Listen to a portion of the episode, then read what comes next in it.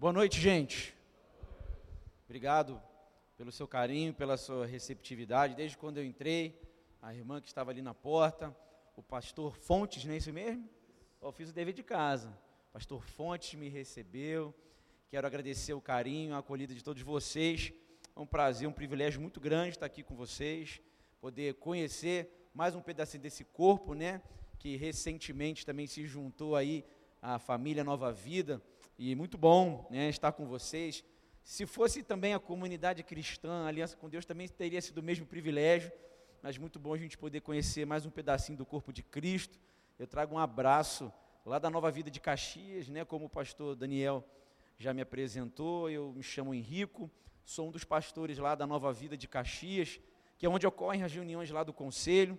Então trago um abraço da, da Nova Vida, da nossa igreja para vocês, dos nossos pastores também do nosso bispo, bispo Miguel, que é, que é o nosso pastor lá da Nova Vida de Caxias.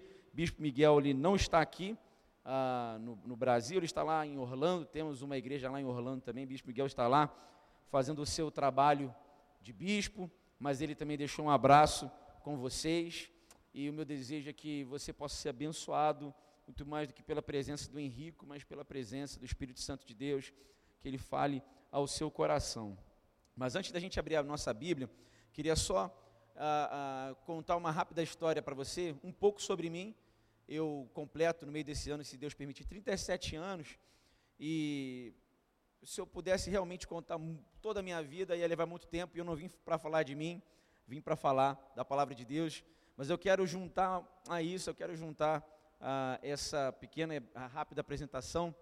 Eu, há três anos atrás, a igreja está completando 12 anos e eu vou completar ah, no mês que vem, três anos de vida. E você talvez não consiga ver bem essa foto, mas nessa foto sou eu, um pouquinho mais gordinho, um pouquinho mais cheinho, com oxigênio. Porque há três anos atrás eu passei, atravessei por um episódio de infarto. Eu tive um infarto agudo do miocárdio e esse infarto me levou a duas paradas cardíacas. Eu tinha 33 anos nesse dia, esse foi o dia 29 de abril de 2019 e eu tive duas paradas cardíacas. A primeira parada cardíaca ela durou cinco minutos. Então, cinco minutos para você talvez não seja muita coisa, até porque você já está aqui já há 57 minutos, então talvez tenha passado rápido para você.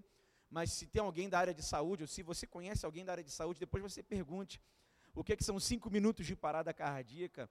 Cinco minutos é muita coisa. Cinco minutos sem um coração bater é muita coisa. E cinco minutos, quando alguém volta, na verdade o limite para que a pessoa ela possa voltar com normalidade são três minutos. Passado de três minutos, se o, o, o, o paciente ele volta à vida, ele volta com sequelas, com muitas complicações, mas com a graça de Deus eu não tive absolutamente nada. Graças a Deus, eu esse, isso foi ainda no dia do infarto, você talvez não consiga ver daí, mas o meu olho vermelho, porque os vasos eles se rompem, né? então muitos vasos se rompem na ocasião de um infarto. Tem mais uma foto aí? Tem. E isso daí foi uma semana depois da minha nova vida. Ah, eu, eu passei por um processo muito agudo, um processo terapêutico muito agudo, e assim como foi o infarto também. Geralmente o infarto é alguém muito jovem, ele é fatal, então o fato de eu ter ah, permanecido vivo, então ele foi também bastante exigente no dia do, da, do, do, da minha parada cardíaca, do meu primeiro infarto, é, eu tive que colocar dois estentes na artéria marginal, é uma artéria é, que ela vem para a base do coração, na parte de baixo do coração, ela estava 92% entupida. Então eu precisei colocar dois estentes, é, daquelas molinhas que elas expandem a artéria, para que a circulação voltasse. E aí, ah, passados dois dias, isso foi numa segunda-feira, quando estava na quarta-feira e eu estava bem, está tudo certo, o que, que aconteceu? Eu estava infartando novamente, porque no estente se formou um coágulo. Então esse coágulo estava dando um outro infarto. Então, dois dias depois de um cateterismo, onde foi feita uma angioplastia, eu tive que fazer um outro cateterismo para tirar esse coágulo. E, enfim, foi marcado para depois desse segundo cateterismo uma outra angioplastia, porque os médicos estavam na dúvida se eu abria o peito para fazer uma revascularização com safena, com, as, com a mamária, ou se eu fazia uma outra angioplastia, que também é um procedimento cirúrgico, para colocar mais alguns estentes. Os médicos eles estavam na dúvida, mas aproveitaram que eu tive que fazer esse outro cateterismo para ver a evolução do meu quadro, decidiram marcar para outra segunda-feira, uma semana depois do primeiro episódio, para fazer mais um, um, terceiro cateterismo, uma outra angioplastia, e isso quer dizer que também foi, é, fui submetido a, um, a muito contraste, porque para eles fazerem esse, esse cateterismo, esse procedimento, então é necessário fazer uso de contraste, né, o iodo, então eu volto até da, dessa, desse segundo procedimento de angioplastia, desse terceiro cateterismo, eu volto para o meu quartinho na UTI, eu volto para a UTI com uma máquina de hemodiálise me esperando e fizeram os exames, e porque em uma semana muito iodo no sangue, então possivelmente seria necessário ah, uma hemodiálise por algum tempo só para poder não forçar o rim, mas o meu rim estava ótimo, meus exames estavam ótimos, não precisei fazer nada, levar a máquina de lá, e Deus me tirou daquele hospital 13, 12 dias depois, no 13 terceiro dia eu tive alta, e o Senhor me deu uma nova vida, 25 quilos a menos, eu tinha 107 quilos, e hoje ainda não, ainda não estou naquilo que eu gostaria de ter, mas é, tenho uma vida saudável, e eu louvo a Deus pela oportunidade de me permitir continuar vivendo e estar tá aqui conhecendo vocês. Eu estou falando isso porque o pastor estava orando aqui mais cedo, né, ele mesmo vai fazer exames, e, e orou por pessoas que estavam enfermas aqui também, né, nesse lugar. Eu queria é, orar por você mais uma vez, você que se encontra enfermo, você que se encontra doente, ou tem algum parente que está doente, eu queria pedir que você ficasse de pé, por favor. Eu quero orar por você. Você, é, é, é, a palavra de Deus diz que se crermos, nós veremos a glória de Deus. Nossa, quanta gente, né? Porque ou é você ou é algum parente. Então, eu quero orar pela sua vida e pedir a Deus para que intervenha em você, intervenha na sua saúde, na sua família, na sua casa, em nome de Jesus. Pai, eu oro agora por esses irmãos que estão de pé. Pai, eles não estão de pé por causa da minha oração, eles estão de pé porque eles creem no Senhor, aleluia. E o Senhor nos garante que se crescemos em Ti, seremos salvos nós e também a nossa casa, Pai. Então salva-nos, ó Deus, cura-nos, ó Pai, nessa noite, ó Pai que o teu Espírito Santo venha nos curar agora nessa hora. Isso, tem pessoas que estão colocando a mão no local da enfermidade. Se você puder, coloque a mão no local da sua enfermidade ou então no seu coração. Pai, nessa hora, em nome de Jesus, eu peço que a, a Jeová Rafá, Deus que cura, venha intervir nessas vidas, ó Pai, nas suas famílias agora, em nome de Jesus. Devolve a normalidade da saúde, ó Pai, como tu nos criastes, ó Deus, perfeitos, ó Pai, sãos, saudáveis, ó Deus, que assim voltemos a ser, ó Pai, em nome de Jesus. Toca no nosso sangue, toca na nossa cabeça, toca nos rins, toca no coração, toca no, no, no, fígado, toca nos órgãos, ó Pai, do aparelho digestivo, toca no, no nosso corpo, ó Pai, toca nas pernas, nos ossos, ó Deus, onde quer que seja, ó Pai, toca agora em nome de Jesus e venha nos curar, ó Pai, nos libertar, ó Pai, como tu fizeste comigo, Deus, eu te peço, ó Pai, faz mais uma vez na vida dos meus irmãos. Essa é a nossa oração e nisso nós cremos, em nome de Jesus, que todos digam amém. Graças a Deus. Você pode se assentar, por favor? Eu quero só te apresentar também. Essa moça do meu lado é a minha queridíssima, minha amada Érica. Ela não pôde estar aqui hoje conosco. A Érica sempre me acompanha. A Érica também mandou um abraço para você. A Érica ela, ela é envolvida no Geração Vida, nosso ministério infantil. E a Érica ela dá aula para os pequeninos de dois e três anos. E aí ela está lá servindo a Deus, formando os nossos futuros pastores e líderes porque é nisso que nós cremos. O ministério infantil é uma geração de líderes, de pastores, de avivalistas sendo formados, e ela está lá trabalhando e servindo ao Senhor e mandou um abraço para você. Ok? Muito obrigado aí. Valeu, amigo. Obrigado. Deus abençoe. Eu quero agradecer mais uma vez aí pastor Daniel, pastor Fontes, pastor Márcio, pastor Leandro, pelo carinho, a todos vocês pela receptividade. Mas vamos à palavra de Deus. Eu peço que você abra sua Bíblia no Evangelho do nosso Senhor Jesus Cristo, conforme o relato de Lucas, no capítulo 2. Lucas, capítulo 2.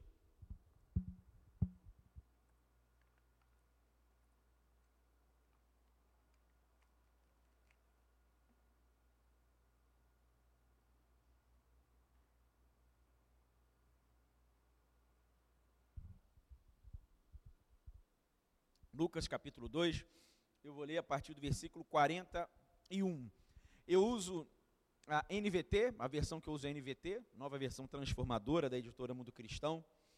É, até peço perdão, esqueci de perguntar, eu sempre pergunto qual é a versão que a igreja usa, mas eu na correria acabei trazendo a que eu costumo utilizar. É a NVT, Lucas 2, a partir do versículo 41, diz assim a palavra de Deus. Todos os anos, os pais de Jesus iam a Jerusalém para a festa da Páscoa. Quando Jesus completou 12 anos, foram à festa como de costume. Terminada a celebração, partiram de volta para Nazaré. Mas Jesus ficou para trás, em Jerusalém, sem que seus pais notassem a sua falta. Pensaram que ele estivesse entre os demais viajantes, mas depois de caminharem um dia inteiro, começaram a procurá-lo entre os parentes e amigos. Como não o encontravam, voltaram a Jerusalém para procurá-lo. Por fim, depois de três dias, acharam Jesus no templo sentado entre os mestres da lei, ouvindo-os e fazendo perguntas. Todos que o ouviam se admiravam de seu entendimento e de suas respostas. Quando o viram, seus pais ficaram perplexos. Sua mãe lhe disse: Filho, por que você fez isso conosco? Seu pai e eu estávamos aflitos procurando por você em toda parte. Mas por que me procuravam? perguntou ele. Não sabiam que eu devia estar na casa de meu pai? Não entenderam, porém, o que ele quis dizer. Então, Jesus voltou com seus pais para Nazaré e lhes era obediente. Sua mãe guardava todas essas coisas no coração. Jesus crescia em sabedoria, em estatura e no favor de Deus e das pessoas. Quando fui convidado para estar aqui, ainda com alguma antecedência, sempre que eu sou convidado com bastante antecedência, sempre fico no meu coração, Deus, estou aqui, estou sensível, estou ligado, estou contigo, fala alguma coisa para mim. E essa semana, quando ela, a semana que passou, quando ela começou, com algumas coisas no coração, alguns pensamentos, algumas ideias, eu fui dar uma olhada rápida, fui fazer o trabalho de casa, né? fui ver o nome é, é, é, dos outros pastores da igreja, conheci até então o pastor Daniel, o pastor Leandro apenas, depois pude conhecer os, os demais pastores lá no conselho, mas fui conferir tudo, fui fazer o dever de casa e fui ver quantos anos a igreja vai fazer. Eu vi lá 12 anos. Falei, poxa, que legal. Por que não falar dos 12 anos de Jesus também? Que é o Senhor dessa igreja, que é o Senhor das nossas vidas. E minha mente ela veio rapidamente para essa hora aqui.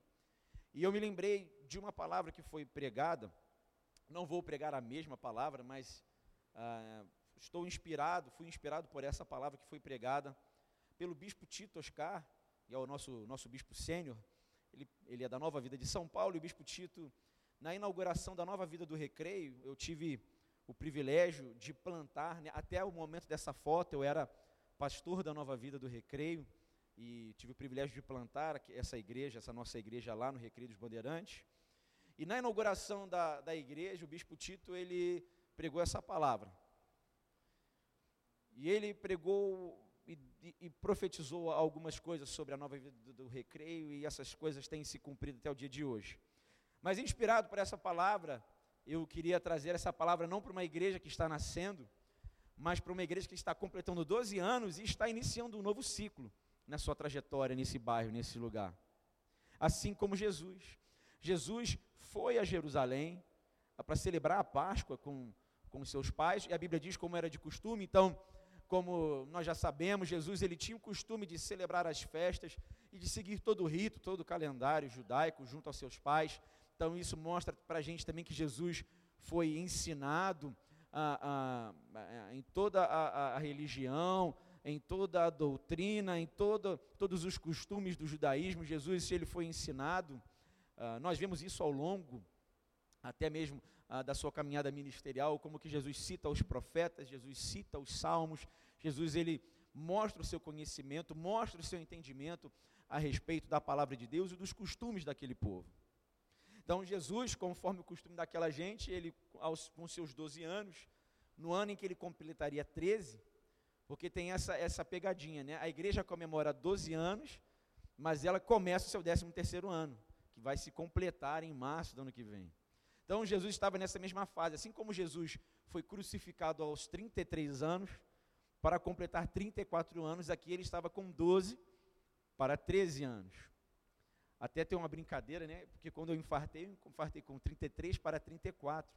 E o bispo Fernando, que é responsável pelas regiões, pela região do Nordeste, mas é, é, auxilia o bispo Tito em São Paulo. O bispo Fernando foi pastor lá em Caxias muitos anos e um grande amigo, o bispo Fernando, ele brincou comigo assim, rapaz, você está querendo imitar, estava querendo imitar Jesus Cristo, Jesus Cristo morreu com 33 para 34.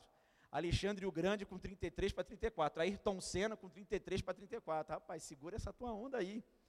Pelo amor de Deus, graças a Deus eu não fiz igual esses homens. Graças a Deus eu estou aqui. Mas Jesus, ele tinha 12 para 13 anos. Por que, que eu estou dizendo isso para você?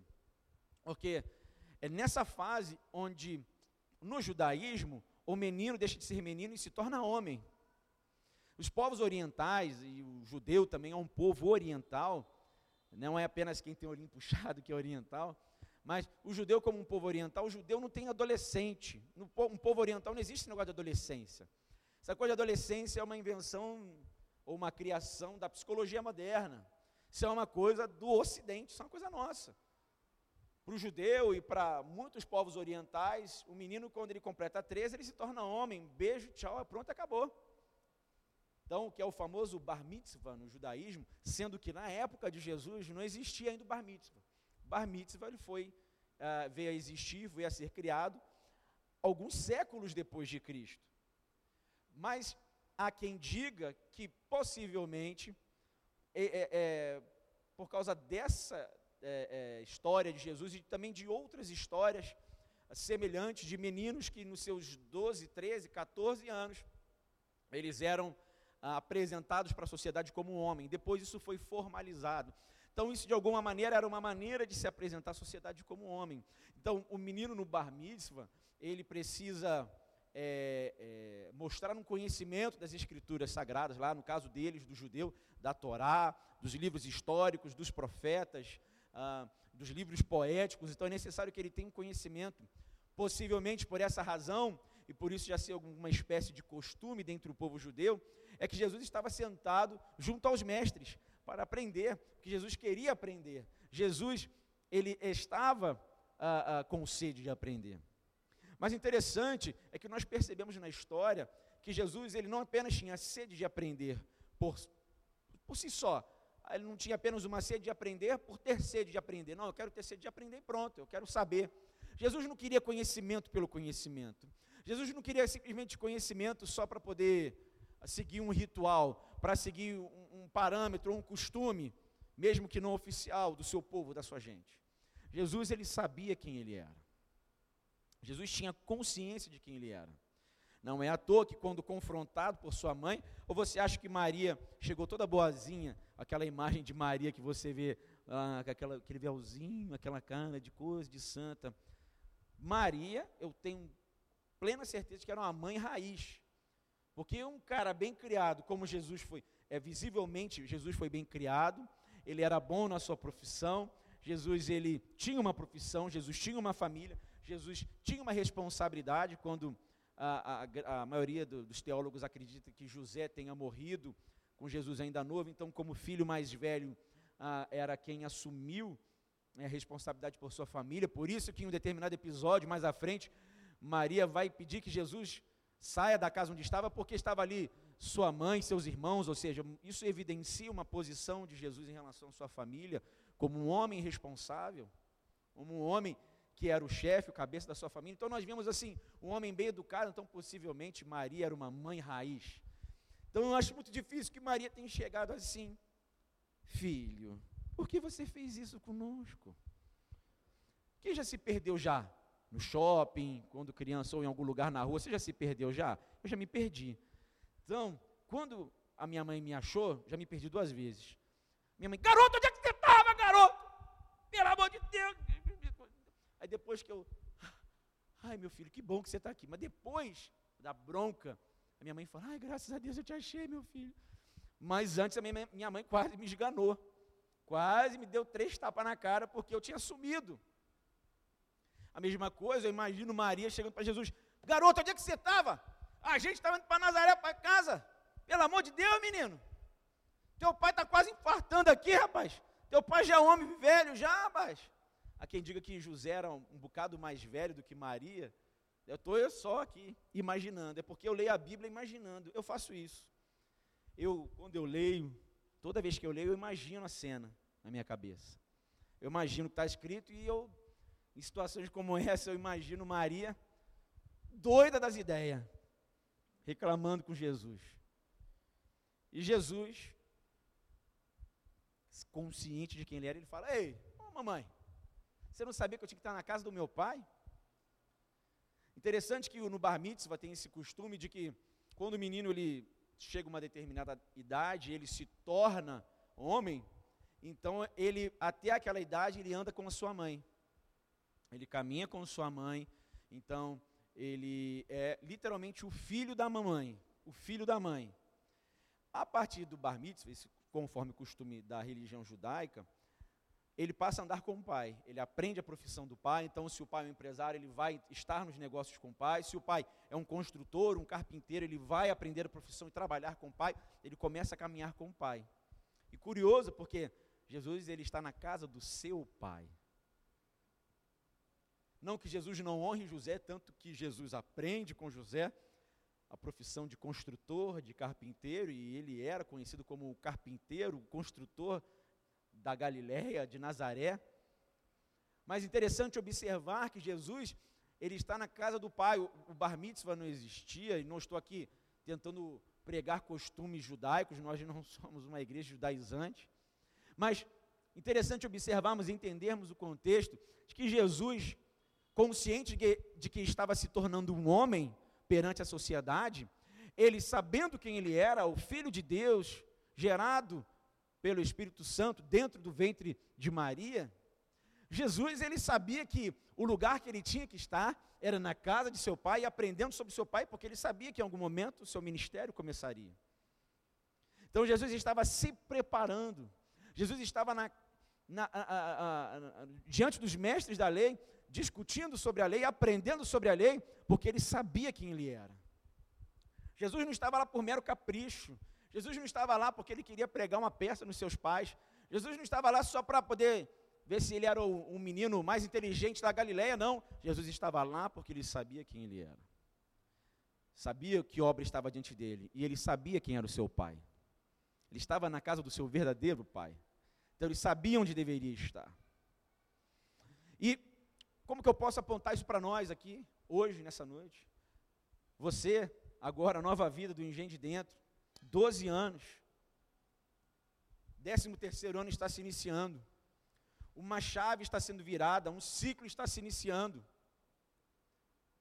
Então esse é o momento de todos nós, de você e eu, nos posicionarmos. Quem somos nós? Nós precisamos saber quem somos nós. A título é, denominacional, você é a igreja de nova vida. Glória a Deus por isso. Mas além de saber que você é, é nova vida, você precisa entender que você é um cidadão do reino de Deus. Você é a igreja de Cristo no Engenho de Dentro, no Rio de Janeiro. Então você precisa aprender e manifestar aquilo que você aprende com o seu pai. É tempo de nós nos tornarmos agora uma igreja adulta. Nós estamos nos desmamando, desmamanzando, des, de saindo daquela fase de formação, de se gerar, para entrarmos numa fase adulta de uma fase madura, numa fase onde vamos caminhar e rumar na direção daquilo que Deus tem para nós como igreja. Ah, os especialistas, os psicólogos, eles falam da janela 414. O que é a janela 414? É entre 4 anos de idade e os 14 anos de idade, é quando a criança é formada é quando os pensamentos são formados, é quando a, a, a, os conceitos e os princípios vão sendo ensinados e absorvidos. É aquela fase onde o ser humano ele é estritamente, absurdamente esponjoso, ele absorve de tudo. Então a janela 4 14, entre 4 e 14 anos, tudo que uma criança pega e aprende, ela absorve leva aquilo para a vida toda, seja bom ou seja ruim. Então, é essa fase 13, 14, onde deixa-se a infância para avançar para uma maturidade, para uma vida adulta. E é isso que Deus está fazendo conosco, com essa igreja nessa noite. Deus está levando cada um de nós, cada um de vocês, para um novo tempo, para agora um tempo onde vocês vão viver coisas maiores, coisas melhores, coisas de gente grande. O Senhor deu toda a base para vocês aqui. Não é menosprezando o trabalho da mãe. Fala-se assim, parece que até a mãe não faz nada na, na vida de um menino como esse, não. É, é com a mãe mesmo que o menino aprende muita coisa sobre a palavra de Deus. É a partir dali que o menino tem um contato com o pai. A mãe dá toda a base, toda a estrutura, toda a base, toda a estrutura. Deus deu para você. Eu estou falando isso não é porque agora o nome de vocês é Nova Vida, não. Eu estou falando isso sobre o significado desse tempo, desse novo tempo para essa igreja. O Espírito Santo de Deus, através da vida do pastor Daniel e dos demais pastores, foi dando toda a base para que essa comunidade fosse gerada, para que pessoas fossem plantadas, para que sementes brotassem nesse lugar. Agora é tempo de que você também possa ser esse influenciador, esse gerador, esse replicador. Até porque, gente, é o que eu sempre falo em determinadas ministrações. Eu não moro no Engenho de Dentro, eu, eu, eu sou de Caxias. Duque de la Caixa. Conhece? Quem conhece Caxias aqui? Já foi Caxias. Terra boa, né, gente? Caramba. Terra boa demais aquela. Eu sou suspeito porque assim eu sou. Não sou caxiense nascido, mas sou caxiense assim de. Caxiolo. Chegou o pessoal lá na igreja, Caxias. Sou mais caxiense que o povo da igreja que nasceu lá. É isso que você precisa ter. Engenho de dentro é meu. Eu tenho isso no meu coração. Eu sempre tive desde garoto, né? Porque ah, Caxias sempre ardeu no meu coração. Eu quero ver a glória de Deus se manifestar nessa cidade. Eu vivo por isso e para isso. Irmão, eu prego todo dia. Como a igreja lá de Caxias é uma igreja que tem, junto, a, a, é, contando com o nosso bispo, a, ah, são seis pastores. Então, e domingo de manhã é do bispo. Porque domingo de manhã é o, bispo, é, esse aqui é o meu culto. Domingo de manhã, o bispo, então nós temos só mais outros dois cultos para pregar. Então tem uma escala, um rodízio. Então, eu não prego com tanta frequência.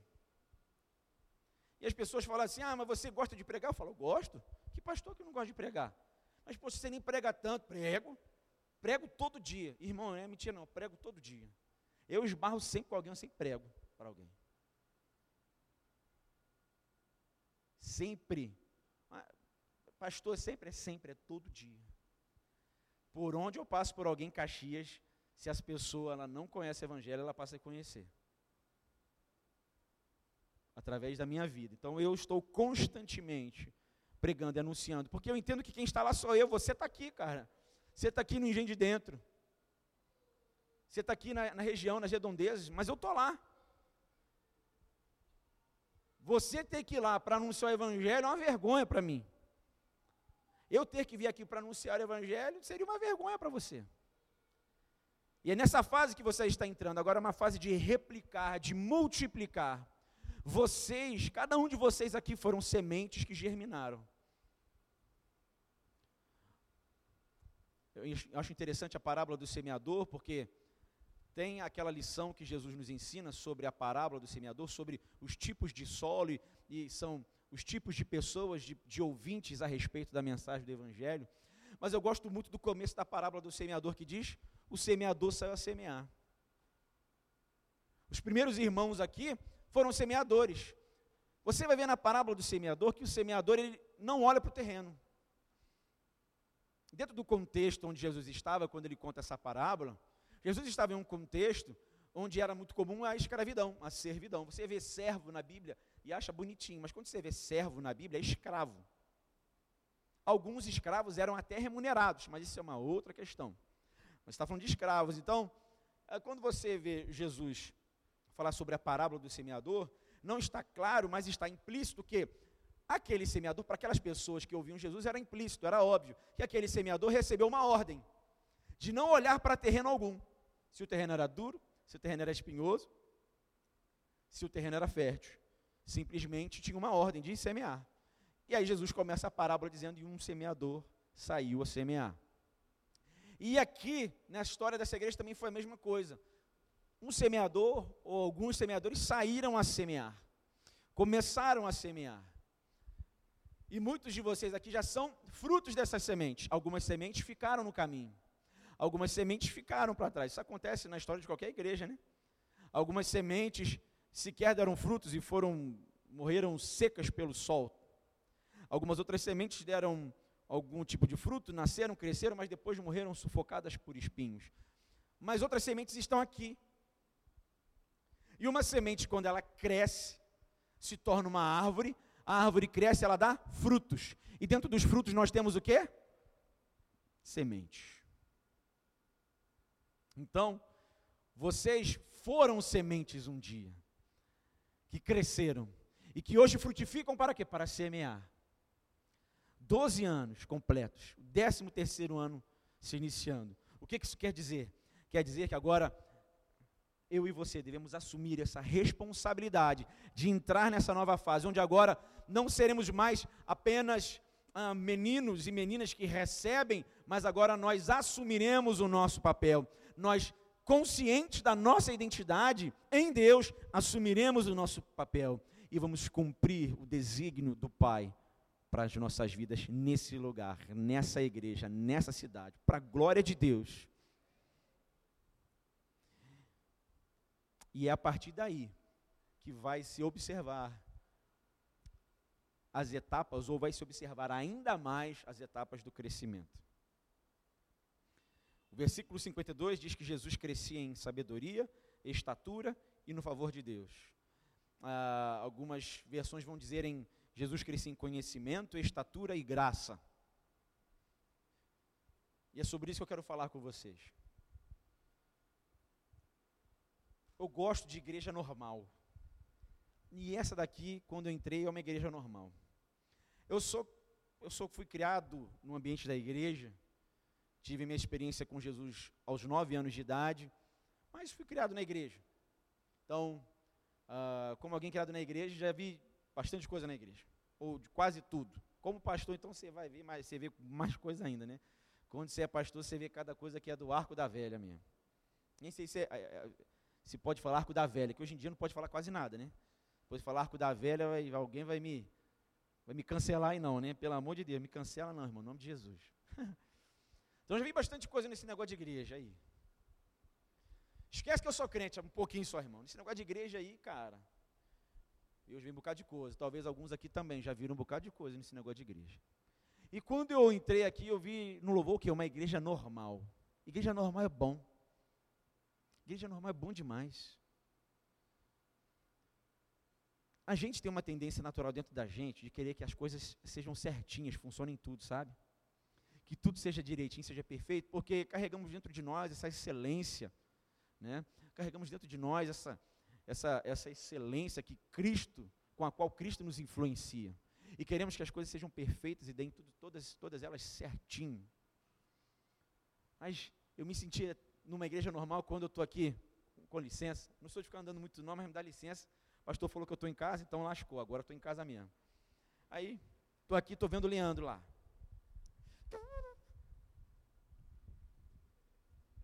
Falei, ah, rapaz, é, graças a Deus não é só eu que sou assim doido varrido, chato. Eu falei chato que os músicos riram aqui, cara. Depois tu faz a reunião com o ministério aí. E não é só na minha igreja que tem essas coisas não, graças a Deus. Que bom que não é só em Caxias que tem. Uma igreja normal, gente normal. Eu tô, sou músico também, eu estou vendo batera lá na igreja, tinha bateria eletrônica também. Agora é a, a, a normal lá, a acústica. Aí eu estou vendo batera lá. Tá.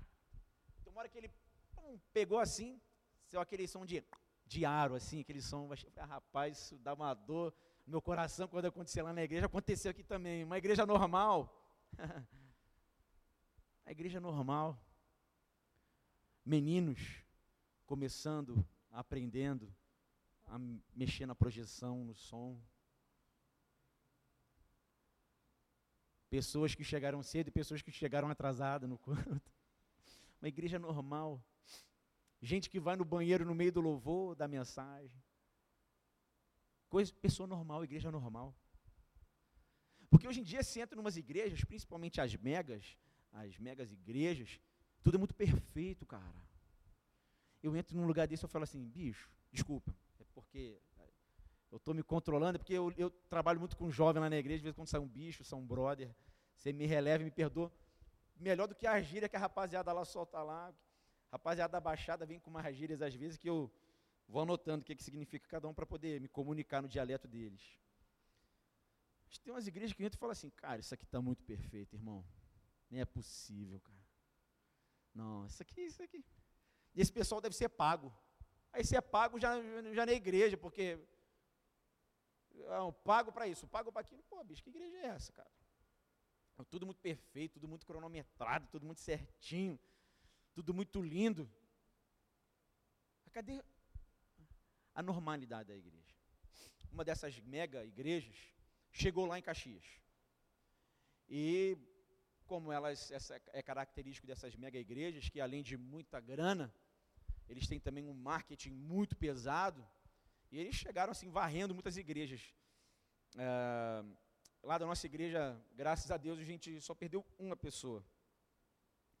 Ah, na verdade, uma família de quatro pessoas. É, perdemos nesse sentido, né? Que foi para essa igreja. Ah, cara, eu fiquei assim. Pô, não é normal.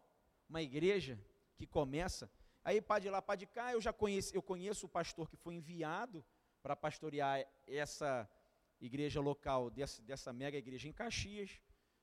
E eu, num contato com ele, pô, pastor, ele é de outro estado, mas está no Rebastante, tem um sotaquezinho ainda de paulista. Pô, pastor, pô, começamos com 400.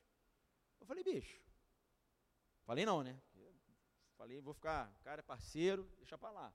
Aí eu fiquei pensando, que igreja que começa com 400? Você já viu algum bebê nascer com um metro? Não existe isso. Se um bebê nasce com um metro, ele tem o quê? Um problema. Há um tempo atrás, acho que uns dois ou três anos, eu estava me lembrando de um bebê, acho que em Santa Catarina, se eu não me engano, não sei se Florianópolis, mas em Santa Catarina, que nasceu com 10 quilos. Cara, isso tem um problema. Não é normal. Ainda bem que a mãe fez cesariana. Mesmo assim, coitada da mãe. 10 quilos. Um bebê que nasce com 10 quilos, com um metro, não é um bebê normal. Pode até acontecer, mas tem uma doença ali, tem um problema. Uma igreja que nasce com 400 membros, não vou dizer que não é uma igreja de Deus, mas tem algum problema ali e alguns jovens, porque ali em Caxias, assim, apesar de ser uma cidade grande, a gente conhece muita gente de outras igrejas, assim, a gente tem uma comunhão bem legal com muita igreja. E alguns jovens foram de suas igrejas originais para essa igreja. E o que, é que eu já percebi que alguns desses jovens ou voltaram para suas antigas igrejas ou estão afastados, ou estão afastados do caminho do evangelho. Porque não é normal um começo assim. Jesus mesmo, a Bíblia diz que Jesus ele se destacava com 12 anos, mas Jesus não era ah, o cara. Ficou, os mestres ficaram maravilhados, mas não tinha nada de anormal, porque a Bíblia diz que a sua mãe observava e guardava essas coisas no coração e Jesus ia crescendo progressivamente, normalmente, em conhecimento, em estatura e na graça de Deus e das pessoas. E quando eu entro numa igreja, começo uma igreja normal, eu percebo que esse caminho é o caminho que está sendo trilhado. E quando eu digo de igreja, eu digo de nós, o corpo. Eu não digo apenas da estrutura do templo. Eu não sou contra nada disso, não. Não vim pegar, pregar contra isso, mas eu estou falando de nós. Porque somos nós que fazemos essa igreja aqui acontecer. Então, isso, eu entro num lugar como esse e vejo assim, um, uma progressão normal acontecendo. Talvez dentro do seu coração tenha um tipo de anseio de querer ver certas coisas acontecer, mas queira ver acontecer na sua vida e na vida dessa igreja aquilo que Deus tem para essa igreja. Nós estamos falando desse episódio aqui, onde Jesus tinha 12 para 13 anos, e no capítulo 3, nós vamos ver a respeito de João Batismo, de João Batista e do batismo de Jesus. E aí Jesus já tinha 30 anos. Jesus sabia quem era, Jesus sabia o que ele tinha que fazer, Jesus estava se preparando para isso, mas ainda ele sabia que não era a sua hora. Jesus não teve pressa. Jesus seguiu tudo aquilo que era necessário. Então, nova vida de engenho de dentro. Não tenha pressa, mas também não negue aquilo que Jesus tem para cada um de vocês. Nesses próximos 12 anos, nesses próximos 20 anos, 30 anos, até que Jesus volte para nos buscar e fazer de nós apenas de maneira definitiva o seu corpo, a sua noiva. Até lá, caminhe debaixo dessa consciência. Jesus sabia quem ele era. Jesus sabia o que ele tinha proposto. E eu não sei os detalhes em específico dessa comunidade, dessa igreja local, dessa igreja local, o que, que Jesus tem para vocês. Isso é o pastor de vocês que tem dito ao longo desses anos e vai continuar dizendo para vocês, orientando segundo a direção do Espírito Santo. Mas uma coisa eu tenho certeza que Deus tem para essa igreja: sementes. Jesus ele entendia que todo conhecimento, toda essa discussão, toda essa conversa com os mestres da lei eram sementes que estavam, que estavam sendo depositadas nele. Para que ele pudesse depositar futuramente na vida de tantos outros.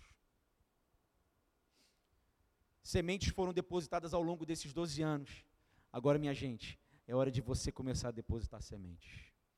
O engenho de dentro, as redondezas aqui, estão aguardando de maneira grandiosa, com grande expectativa, a manifestação dos filhos de Deus.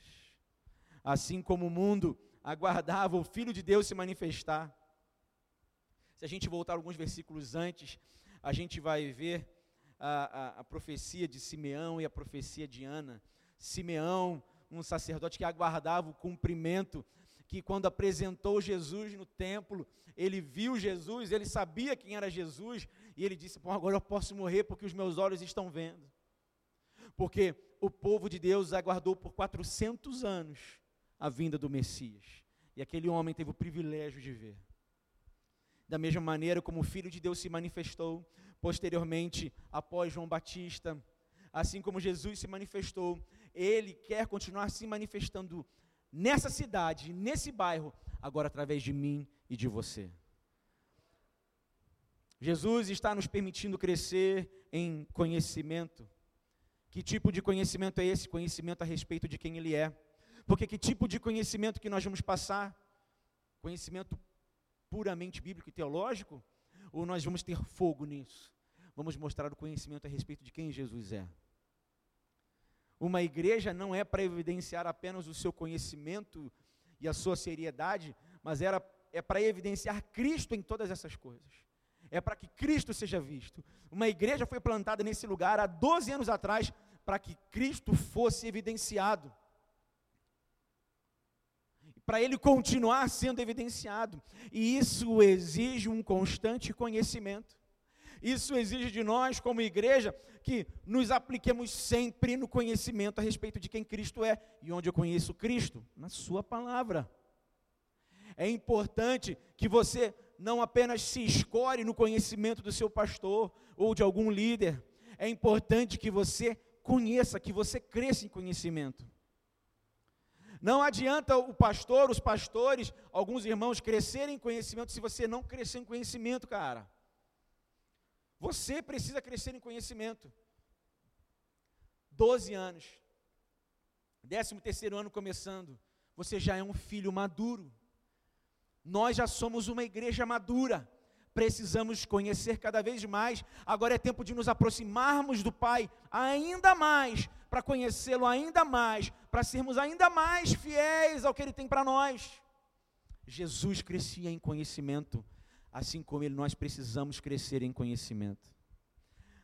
O texto diz também que Jesus crescia em estatura, ou seja, Jesus passou de 1,20m, 1,30m, 1,40m, foi crescendo em estatura. Jesus foi crescendo no seu corpo, no seu físico. Isso mostra o quê? Que Jesus ele tinha um corpo saudável. Jesus era saudável. E nós também, como igreja, precisamos crescer em estatura. O que, que isso remete também? Remete que estamos sendo preparados como igreja, vocês estão sendo preparados por Deus, vocês estão entrando numa estação de crescimento de estatura também. Eu particularmente rejeito, com algumas ressalvas, não de maneira completa, quando alguém fala assim, importante é qualidade e não quantidade. Ora, vai falar para Pedro que pregou e 3 mil se converteram. Se qualidade, se quantidade também não era importante. Claro que é, gente porque a quantidade vai mostrar a qualidade que se tem. É óbvio que, como foi dito mais cedo, que existem crescimentos anômalos. É óbvio que, salvo raras exceções, uma igreja começar com 400 pessoas não é saudável, não é normal. Talvez não seja de Deus. Talvez seja fruto das estratégias humanas, do marketing, da grana, das capacidades humanas. Mas agora nós estamos entrando numa estação onde vamos nos aproximar mais ainda do Pai agora, para o quê? Para conhecê-lo ainda mais. O mesmo Jesus disse em um determinado momento que nós erramos por não conhecer as Escrituras e o poder de Deus. Então, é esse conhecimento, é esse grau de estreitamento de relação com Deus que vai nos levar a um crescimento não de conhecimento, mas também de estatura, de quantidade. O que, que isso quer dizer? O que, que isso aponta para mim, para você, e não para a igreja, e não para o pastor, para os pastores, mas aponta para cada um de nós uma responsabilidade de fazer com que o reino de Deus avance e progrida neste lugar, não apenas neste auditório, mas nesta região. Que através de você esse conhecimento não seja apenas algo teórico, mas seja algo praticado, cara. Quem mora em prédio aqui? Pô, só o prédio. Se tu ganhar o teu prédio para Jesus, pensou, bicho? Que loucura. Ah, no meu, os porteiros todos, é, ó, é Bíblia, saraivada de Bíblia nos caras. Um está afastado, está voltando. Não está voltando para a igreja onde eu sou pastor, não tem problema, cara. Mas eu sei que quanto mais pessoas para Cristo eu ganhar, melhor vai ser a minha cidade, melhor vai ser o meu bairro, melhor vai ser o local onde eu moro, cara. Eu tenho certeza disso. Porque à medida em que eu cresço em conhecimento, eu também quero crescer em estatura. Não tem problema se ele não for para a minha igreja, se ele for, ótimo, não tem problema isso. Mas se a igreja de Cristo crescer na minha cidade, eu tenho certeza que jamais seremos os mesmos que faremos naquela cidade um lugar para Deus habitar. Esse é o desejo do meu coração. Porque uma igreja saudável, ela também cresce em estatura. Ela também cresce em quantidade. Se essa quantidade se refletir aqui, ótimo. Já pensou, meus irmãos, daqui a 12 anos, o culto de aniversário não ser mais aqui nesse lugar, ser num outro local? Ou se a igreja ainda continuar aqui, porque por sinal das contas é um espaço muito legal, muito bom. Já pensou a igreja com muitos cultos ao domingo? Porque não vai caber mais. Isso não tem que estar no coração do pastor só, não, gente. Isso não é coisa que o pastor tem que sonhar, não. Isso é coisa que você tem que sonhar, que eu tenho que sonhar. Nós temos que sonhar.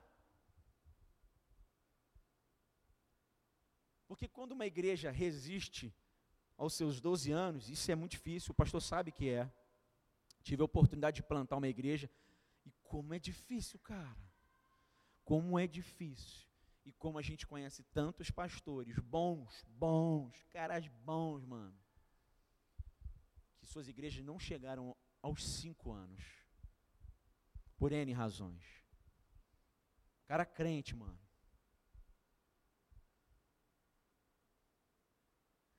Mas quando você vê uma comunidade começa chegando aos seus 12 anos, o que isso quer dizer? Quer dizer que esta igreja está sendo habilitada, capacitada para ser uma igreja geracional. O que, que vocês vão começar a ver ali? O casal ali que está povoando a terra, três filhos já, né, irmão? Maravilha, hein? Minha irmã também é da família Coelho também. Minha irmã tem três filhos também.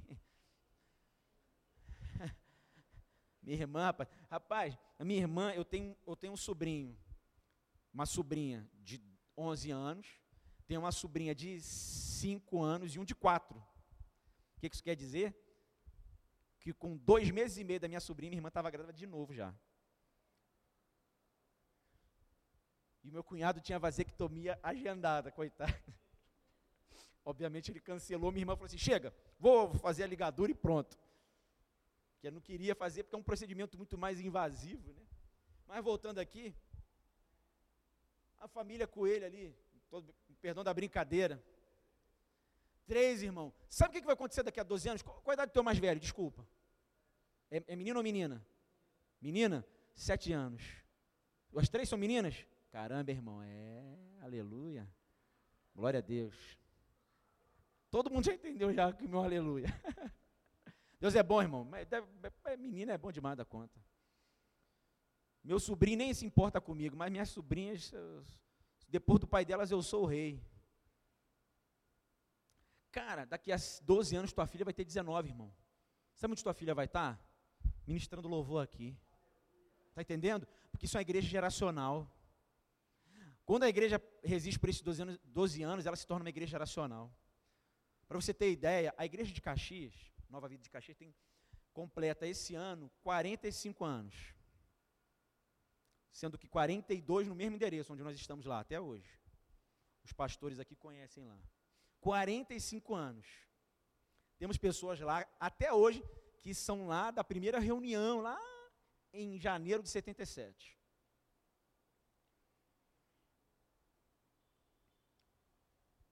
Hoje, por exemplo, eu sou já uma, uma geração. Então, eu tenho na igreja homens e mulheres que foram meus professores no Geração Vida, no Ministério Infantil. Foram meus professores. Hoje eu sou pastor deles. Eu já fui músico na igreja, eu quase não toco mais na igreja.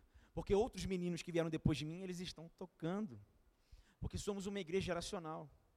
Eu sou, sou eu cuido, de algumas áreas lá da igreja. Uma das áreas que eu cuido, como eu falei, são jovens. Eu não sou líder de jovens, nós temos uma liderança, então eu como pastor eu supervisiono a liderança de algumas áreas. E dos jovens também. Então, mas todo o retiro, todos os grandes eventos da juventude, retiro, congressos, eu estou lá com eles. E estava lá no retiro de carnaval todo ano, há, 500, há 45 anos naquela igreja, tem retiro de carnaval para os jovens uh, todo ano. E nesse ano eu estava observando e eu contei sete meninos, meninos e meninas, sete jovens que eu peguei no colo. Eu, com 37 anos, peguei no colo. Eu tenho fotos com esses sete, com eles no colo.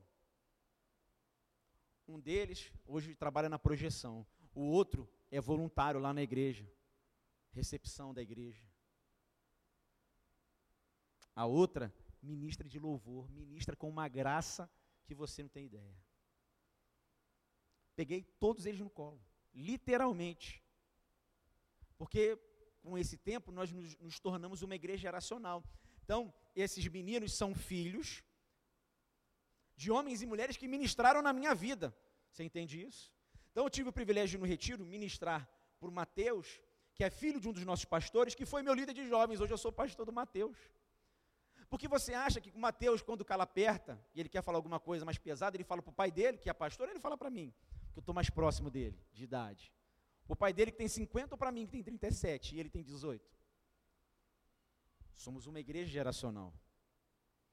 E vocês estão entrando nessa fase de uma igreja geracional. Daqui a 12 anos, irmão, tu vai estar tocando bateria para tua filha ministrar louvor aqui, cara. São os seus filhos. É você que está aí sentado achando que é, não tem nada, não tem ah, eu estou aqui sentadinho. Daqui a menos do que 12, daqui a 5 anos é você que está ministrando para algum desses jovens adolescentes. E, e faz parte, assim como Jesus se assentou e ouviu e aprendeu, muitos estamos fazendo isso também. Quantos retiros eu fui na minha vida? Eu sentava, ouvia, aprendia. E hoje eu ministro, ministro, dou, dou, dou. Porque uma hora, depois de tanto receber da mãe, precisamos ser pais. A igreja de Nova Vida do Engenho de Dentro, ela agora precisa sair desse caráter materno, onde se recebe, para ser uma igreja paternal, que abraça, que semeia, que colhe, que envia, que ensina, que discipula. Essa igreja está entrando nessa fase. E Deus conta com você, cara. Não é apenas os seus pastores que contam com você, Deus conta com você. Você não está aqui à toa, você não está ouvindo isso à toa. Deus está levantando você para que essa igreja cresça não apenas em conhecimento, mas também em estatura. Por fim, a Bíblia diz que Jesus crescia no favor de Deus e das pessoas, na graça de Deus e também diante dos homens. Achei muito legal, o pastor comentou comigo ali rapidamente sobre a igreja. E quando falam mal de igreja para o proprietário desse, dessa, desse imóvel, que ainda não é crente, ainda não é crente. O pastor estava me falando que quando falam mal de igreja, ele fala que ó, pode falar até mal das outras, mas daqui tá lá no lá no meu imóvel não. Os caras ali são joia. Os caras ali são padrão. Ali é crente mesmo, de verdade. Favor diante de Deus, favor de Deus diante dos homens. Não é o favor de Deus só para mim, não é a graça de Deus só para mim, é a graça de Deus em mim para que os homens vejam. É como a igreja em Atos que diz que a igreja ela tinha simpatia das pessoas. Ela não tinha simpatia do Império Romano, do Estado. E ok a isso também. Isso é um bom sinal. Mas diante dos homens, a igreja também tinha simpatia. Uma igreja que cresce em conhecimento, ela revela esse conhecimento, cresce em estatura e evidencia o favor de Deus para os homens. E é esse tempo que se inicia hoje nessa igreja. Eu vim aqui para trazer essa palavra profética para vocês, para cada um de vocês. Eu não sou nada, não sou ninguém, eu sou apenas mais um pedacinho pequenino, um microorganismo do microorganismo do corpo de Cristo. Mas eu vim trazer essa palavra profética para vocês. Vocês estão hoje, como igreja, entrando numa nova estação. Vocês estão se tornando uma igreja geracional, onde gerações vão crescer e frutificar aqui dentro, para que Cristo seja conhecido lá fora. Que vão adquirir conhecimento, vão crescer em conhecimento, para que, mediante a estatura de vocês, a graça de Cristo seja vista no engenho de dentro, nas redondezas, na cidade do Rio de Janeiro, através de vocês.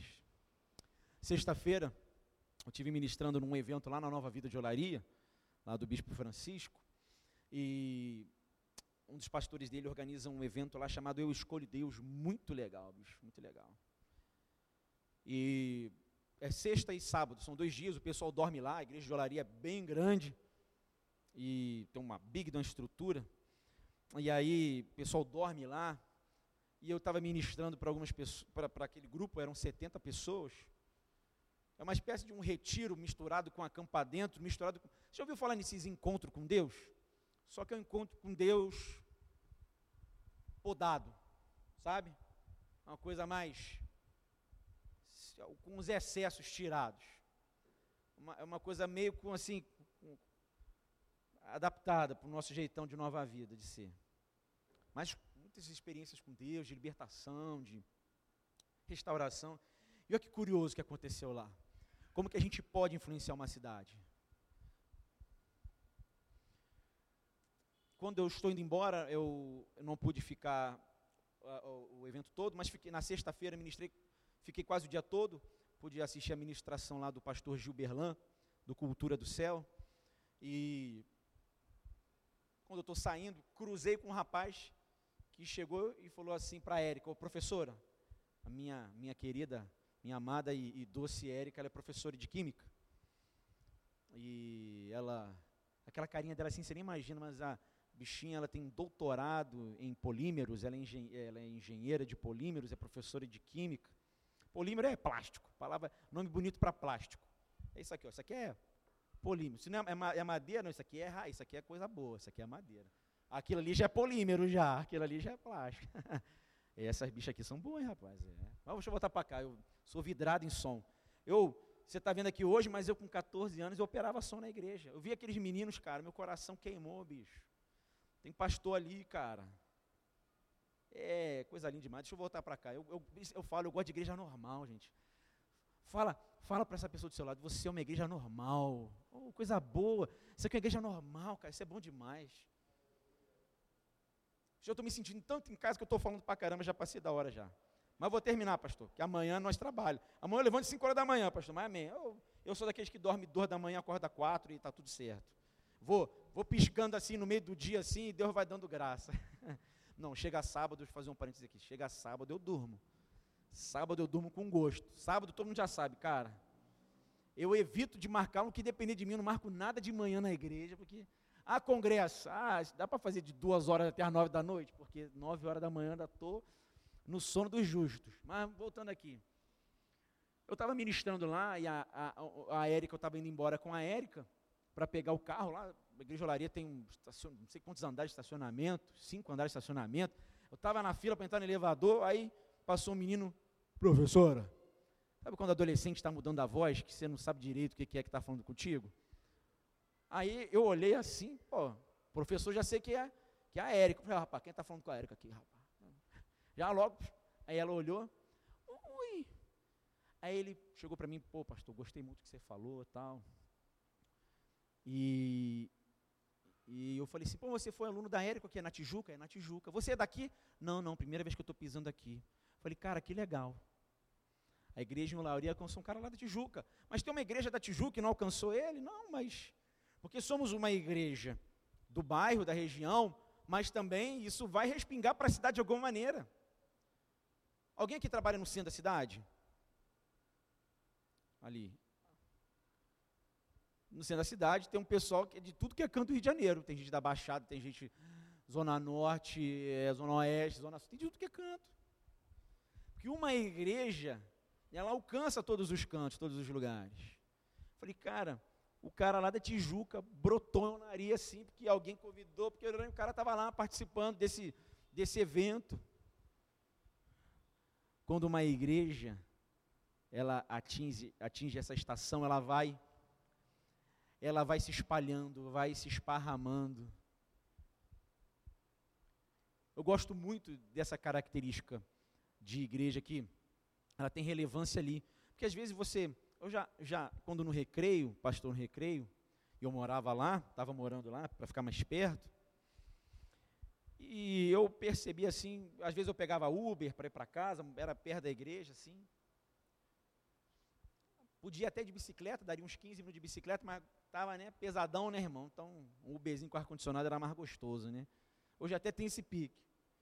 Mas já peguei Uber com, uma, com alguns caras e crentes. E eu perguntava, de que igreja você é? Ah, pô, eu sou aqui da Divec, aqui tem uma Divec muito grande lá no Recreio. Acho que aqui no Rio de Janeiro depois da, da Advec lá da Penha, é a maior ou a segunda maior Advec que tem no Rio de Janeiro. Uma igreja muito grande. Mas você, você, você é de, que, de qual, de qual Advec? Lá de Santa Cruz. Ele perguntei onde ele morava. Ah, mora em Santa Cruz. Por que, que eu sei essas coisas todas? Porque eu já entro no carro do Uber para evangelizar. Se eu vou passar no pedágio, irmão, caraca, a menina ou o rapaz lá do pedágio vai ser evangelizado. Cara, eu eu sou evangelista, cara. Não sei nem se eu sou pastor direito, sou evangelista. Dá para ver que eu estou falando, falando, falando. E o negócio é falar de Jesus, cara. E aí, o cara falou assim: eu moro em Santa Cruz, ali, Santa Cruz aqui no Rio de Janeiro. Eu tenho que explicar isso porque em Caxias também tem Santa Cruz, da Serra, né? O cara mora em Santa Cruz, eu fico assim, pô, bicho, o que que tu faz? Pô, tem uma Advec grande em Santa Cruz. Por que que tu pega o carro quase 40 minutos, 35 minutos para ir para o recreio, bicho? Ainda mais agora que a gasolina está quase 8 conto, irmão. O que, que tu faz, cara? Então é uma característica dessas mega igrejas, não estou criticando, que elas se espalham muito. Mas igrejas mais normais, como as nossas, elas têm muita influência no local, né? Onde elas estão ali, no entorno, né? É, é curioso observar isso, né? Mas sempre respinga, sempre respinga. Porque a igreja, quando ela vai crescendo, ela também vai crescendo em favor diante das pessoas, cara. E esse é o tempo. Esse é o tempo para cada um de nós aqui. Esse é o tempo para a nova vida de gente de dentro. Esse é o tempo para a vida de vocês, como igreja do Senhor Jesus nesse lugar.